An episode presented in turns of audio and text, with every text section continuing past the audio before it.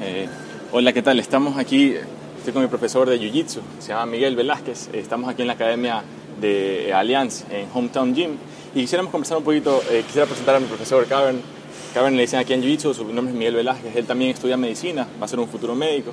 Y quisiera agradecerle por, por, estar en esta entrevista para que nos cuentes un poco, Miguel, sobre tu experiencia en Jiu-Jitsu, cómo ha sido desde que tú quisiste interesarte en entrenar y más allá, cómo has venido desarrollando tu Jiu-Jitsu en la parte deportiva y también en la parte personal. Buenos días, profe, ¿nos puedes hablar un poquito de qué es el Jiu-Jitsu para ti? El Jiu-Jitsu para mí, a partir de los 14 años, se convirtió como un estilo de vida, ya que yo tenía bastantes problemas en el colegio y con mi familia, era una persona muy, muy inquieta. Sí. Eh, luego de eso, por recomendación de un amigo, me metí a entrenar Jiu-Jitsu y a partir del primer día me empecé a enamorar de este deporte, quise entrenar más y seguir entrenando doble horario y poder Sí. progresar. Eh, actualmente yo hubiese querido dedicarme al Jiu-Jitsu, pero no es algo significativo y, y mi mamá me exigía una profesión. Claro. Entonces decidí escoger medicina y seguir como el Jiu-Jitsu como que un hobby. Pero cuando yo empecé a estudiar medicina, eh, la gente decía, no, que sí, que medicina no se puede entrenar. Ah, es fregado. Yo también lo conozco pues desde ese punto de vista, claro. Pero me adapté a los horarios, siempre buscaba el tiempo con tal de cumplir en las dos formas y seguir entrenando y dándole duro. Claro que sí. Bueno, si te puedes ponerte un poquito más hacia allá, un poquito más. Y que se, o sea, viendo, viendo como que en la cámara. Eh, digo, volteándote como que, ajá, exactamente. ¿Y a qué hora empezaste, a qué edad empezaste, eh, profe, a entrenar Jiu-Jitsu? Yo empecé a los 14 años. Es una edad en la que estás así con toda la testosterona, la adrenalina de la La adolescencia. que le dicen la edad del burro. Y es verdad, a todo el mundo en diferentes maneras. ¿Y tú qué sentiste, o sea, desde que comenzaste a entrenar, qué sentiste en tu vida que iba cambiando eh, a partir de que comenzabas a esforzarte físicamente O sea, en eso? En esa edad tú vives alterado, vives enojado y cuando yo venía a entrenar me deshogaba, quedaba cansado eh, y estaba más relajado ya en la universidad, en el colegio empecé a mejorar notas, Sí. me dediqué a entrenar más, mi mamá vio el cambio y decidió apoyarme más todavía. Qué chévere. Yo también te puedo dar fe, o sea, y en, en general creo que todos los adolescentes en esa edad tal vez en algo queremos gastar energía y si no encuentras en qué, posiblemente te puedes ir por un camino que no te va a traer Claro. cosas buenas. ¿Qué le dirías a los jóvenes que de pronto están interesados en un arte marcial, tal vez en el jiu-jitsu, pero de pronto no se animan a dar el primer paso? Gente que está, yo quiero, pero no, no me atrevo todavía. Yo les diría que se atrevan, en serio es un deporte con que mucha gente diga no, que el jiu-jitsu es tal para cual, no, es un jiu-jitsu bacán. La gente eh, por el miedo del que dirán no se atreven a entrenar, pero una vez que se atreven, yo creo que hay muchos, yo diría un 60-70% se enamora de este deporte y quiere seguir entrenando. Y lo mejor es que es un arte marcial moderno, entonces la- hay buena vibra en el entrenamiento, la gente se llevan todos, son como que fuéramos una familia. Claro que sí. Eh, ya en la parte competitiva, ¿cómo tú has visto la competencia en Jiu-Jitsu? Eh, Bueno, sé que en Ecuador está su- subiendo bastantísimo el nivel. Claro. Eh, entonces, ¿cómo tú ves al Ecuador siendo representado por eh, personas que son de este mismo equipo también, o sea, a nivel mundial? ¿Qué te parece a ti el Jiu-Jitsu a nivel competitivo? El jiu-jitsu a nivel competitivo está bueno. Ahorita tenemos varios representantes en- de Ecuador en otros países. Está Johnny Tama en Estados Unidos, que la está partiendo en la cinta negra. Está Sinistro, que también es- eh, está en el top de la cinta negra. Y actualmente tenemos un cinta azul y un cinta violeta que están, están dando guerra allá. Rajiv Dudani y el otro no me acuerdo. no, pero está- es que hay algunos, o sea, son Claro, hay varios- los más cercanos, digamos, a nuestra academia. Ajá. Y, y tú como profesor, ¿qué se siente para ti dar clases? Eh, ya llevas un tiempo dando clases. ¿Cómo ha sido tu experiencia como profesor de Jiu-Jitsu? O sea, es bacán. Siempre trato de, de transmitir mi forma de pelea a, a los alumnos y, y más que todo que se dediquen y que traten de usar un poco menos de fuerza y más de técnica. Que aunque es difícil al principio, ya poco a poco se van acostumbrando. Eso, eso te quería comentar, que el jiu-jitsu es cuestión de técnica, de física. O sea, tú puedes ser más liviano y menos fuerte, pero con técnica una persona le puede ganar a alguien mucho más fuerte. e incluso eso te desarrolla mucho la autoconfianza, especialmente para las chicas. O sea, hay menor cantidad de chicas que entrenan jiu-jitsu, pero yo creo que es especialmente, eh, para ellas es importante la autoconfianza. ¿Qué le dirías a las personas, sean mujeres o no, pero más físicamente, menos fuertes físicamente, pero que podrían encontrar en el jiu-jitsu una manera para ganar autoconfianza? ¿Qué dirías en cuanto a eso?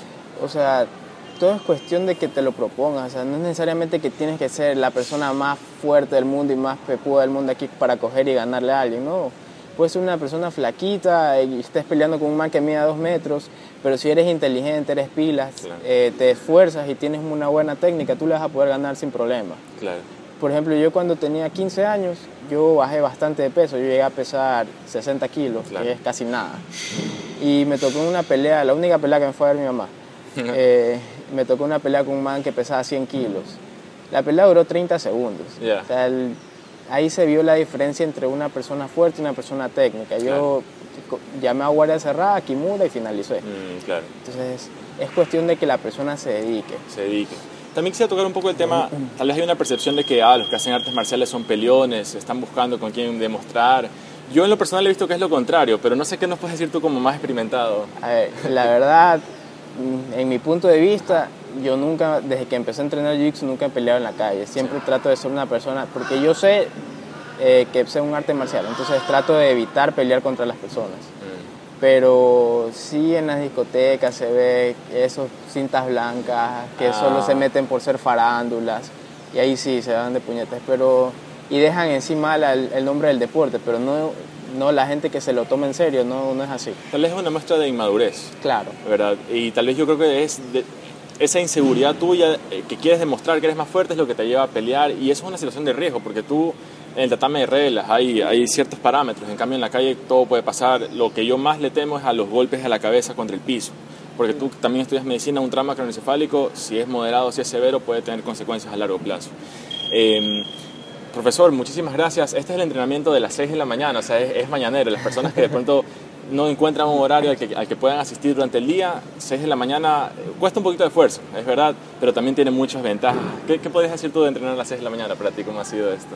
Es, o sea, al principio lo más difícil es la levantada. A todo el mundo le cuesta la levantada, pero una vez que te levantas, coges tu kimono, te paras, vas a entrenar, entrenas con tanta energía, estás entrenando fresco, porque muchas veces en la tarde pega un sol y da pereza entrenar, sudas, te ahogas, pero acá en la mañana es súper fresco y inicias tu día haciendo ejercicio, que es lo mejor. Claro, esto de aquí en la tarde se repleta, o sea... Sí, uh, toda la academia se repleta. Claro que sí.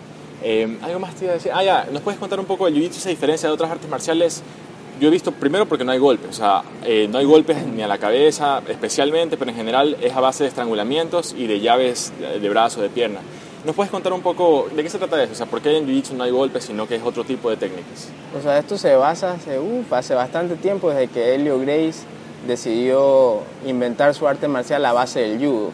Como tú ves en el judo, simplemente son derribos, eh, no pegan puñetes ni nada por el estilo. Acá lo que buscamos es en sí no lastimar al oponente, sino inmovilizarlo. Inmovilizarlo. Y tratar de hacer el menos daño posible. Entonces, por eso en el Jiu-Jitsu tú puedes tener una, una, finalización, una llave encajada, pero es decisión tuya si lastimas o no a la otra persona. Tú puedes tranquilamente inmovilizar a la persona sin que haga nada, porque él sí va a sentir dolor, pero tú no, no lo vas a lastimar ni le vas a quebrar ningún hueso, o sea, lo tienes al margen. Claro, o sea, tú le puedes, digamos que alguien te llega a atacar tú sin pegarle puñetes puedes agarrarlo, inmovilizarlo y dejarle puesta la llave sin apretarlo.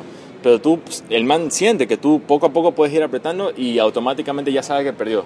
En el jiu es como que si tú te rindes, porque en los entrenamientos tú tapeas. Eso quiere decir, si esto fuera una lucha real, se hubiera acabado, porque hubiera perdido el conocimiento.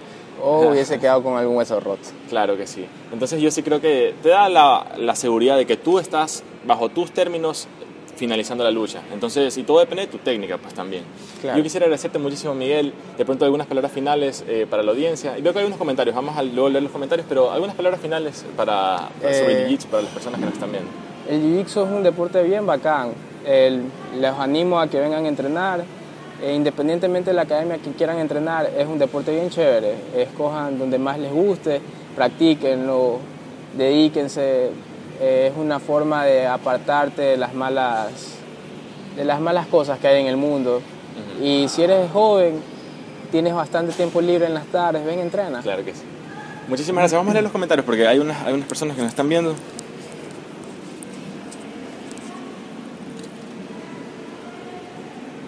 No, estamos muy, muy de mañana. Sí nos está viendo una persona, pero no es el comentario. Eh, bueno, era una entrevista cortita, nada más para dar una introducción a la academia donde yo entreno en la mañana. Es Allianz Hometown, del Team Alpha de Alberto y Fabel. Eh, muchas gracias porque me han acogido. Yo llevo unos años entrenando aquí. No he sido constante, pero sí me interesa muchísimo. Quisiera ser más constante y le agradezco a mi profe también porque es mi profesor en la mañana. Y muchas gracias a las personas que nos han visto. Eh, puedes, puedes entrenar y las artes marciales son una, herramienta para el autoconocimiento y la autoconfianza. Muchas gracias, muchísimas gracias a todos y nos vemos siempre en Internet. Hasta.